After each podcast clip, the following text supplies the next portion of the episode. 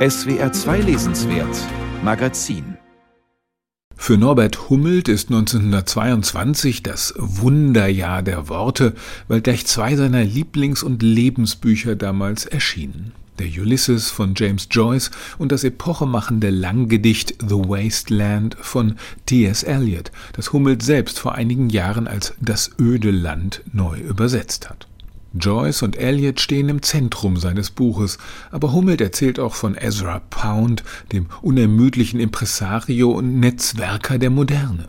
Vom Rosenfreund Rilke, der 1922 nach langer Stagnation in seinem Waliser Wohnturm einen nie gekannten Schaffensrausch erlebt, indem er die Sonette an Orpheus und die Duineser Elegien vollendet von Virginia Woolf, die mit Neid und Ressentiment den Ulysses liest und sich dabei fühlt wie beim Anblick eines Halbwüchsigen, der sich seine Pickel aufkratzt. Mit Jacob's Room veröffentlicht sie 1922 selbst ihren ersten großen Roman auf Höhe der Moderne. Auch dabei Marcel Proust, körperlich ruiniert von den selbstverordneten Medikamenten. Er wird in seinem letzten Lebensjahr immer berühmter und korrigiert bis kurz vor seinem Tod am Riesenwerk auf der Suche nach der verlorenen Zeit.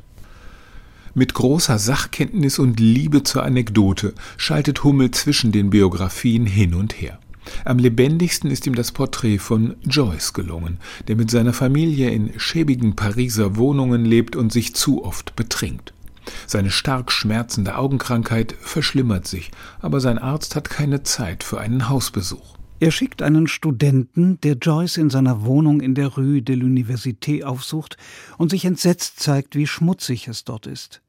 Halbleere Koffer stehen herum, Anziehsachen hängen kreuz und quer, und was ins Badezimmer gehört, ist über Stühle, Tische und Kaminsims verstreut.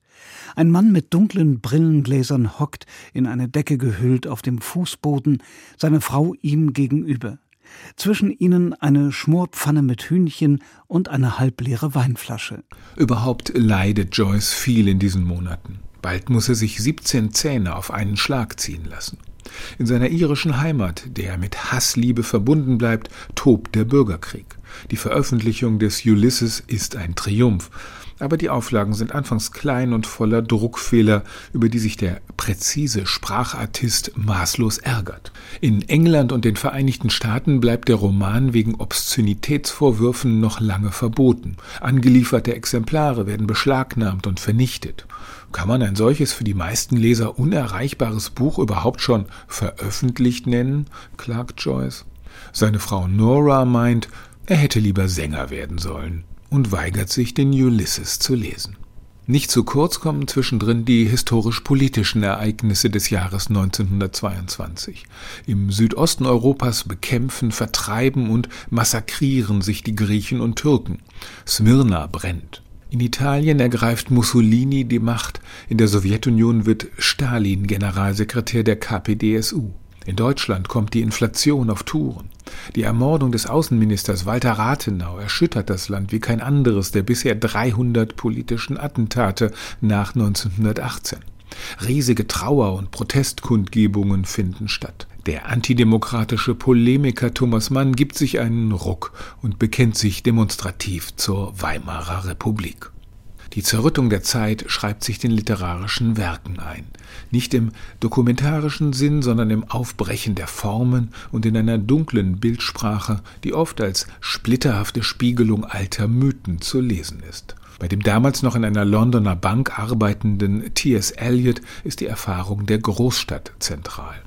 Um zu begreifen, wie Eliot die Welt sah, die er als das öde Land bezeichnete, ist die Erfahrung des Reisens in den restlos überfüllten Zügen der London Underground zur Zeit der Rush Hour eine Schlüsselerfahrung. Das lautlose Verschwinden im Anonymen, das Eintauchen in den Strom der Massen erlebte er zweimal am Tag.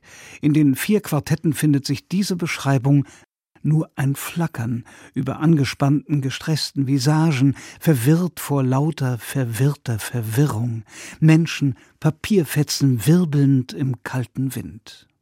Der aktuelle Erfolg der episodenhaft gefügten Jahresbücher hat viele Gründe. Zum einen sind heute die historischen Narrative, die von der Kommandohöhe der Politik aus die Welt ordnen, fragwürdig geworden. Geschichte soll in ihrer Brüchigkeit, Widersprüchlichkeit, Disparatheit und Vielfältigkeit vermittelt werden. Die Potpourri-Geschichtsbücher nach Jahreszahlen können das und bieten zudem gerade bei den gut ausgeforschten Epochen eine frische Perspektive voller Erlebnisandrang. Vermischte Meldungen aus Politik, Kultur, Sport, dazu Unfälle und Naturkatastrophen. Am 15. März liest Franz Kafka das erste Kapitel seines neuen Romans Max Brot vor. Am selben Tag ruft Ahmad Fuad, Sultan von Ägypten, sich zum König aus. In Chicago wird bei einem Großbrand ein ganzes Häuserviertel zerstört.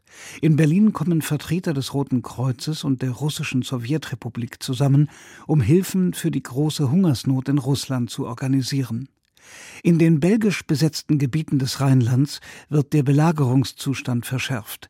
Deutschland und die Schweiz trennen sich bei einem Fußball-Länderspiel 2 zu 2. Mit bisweilen waghalsigen Verknüpfungen werden erzählerische Zusammenhänge hergestellt, wo nur zeitliche Korrelationen sind. Aber zweifellos gehört das Mysterium der Synchronizität zum Reiz solcher Jahreschroniken.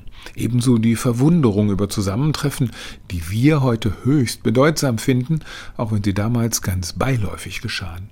Wie kann es sein, dass Joyce und Proust eines Nachts gemeinsam in einem Taxi sitzen und sich rein gar nichts zu sagen haben? Florian Illies, einer der Erfinder dieses Genres, wüsste wahrscheinlich eine Antwort, denn er gibt in seinen Büchern vor, das Innenleben der porträtierten Zeitgenossen zu kennen, drängt sich mit der erlebten Rede in ihre Seelen, zelebriert Einfühlung und Emphase. Norbert Hummelt geht seriöser vor, beschränkt sich auf das, was wirklich überliefert ist und erlaubt sich nur gelegentlich kleine Anempfindungen. Das macht sein Buch sympathisch und verlässlich. Allerdings nimmt er sich die Lizenz, einen privaten Erzählfaden einzuflechten.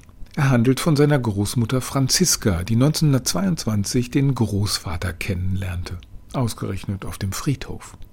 Vielleicht haben sie zusammen ein paar Haribo-Goldbeeren gegessen, denn auch diese, so hummelt, bahnbrechende Erfindung gehört ins Wunderjahr 1922, das man in seinem Buch fast so eindringlich erlebt, als wäre man selbst dabei gewesen.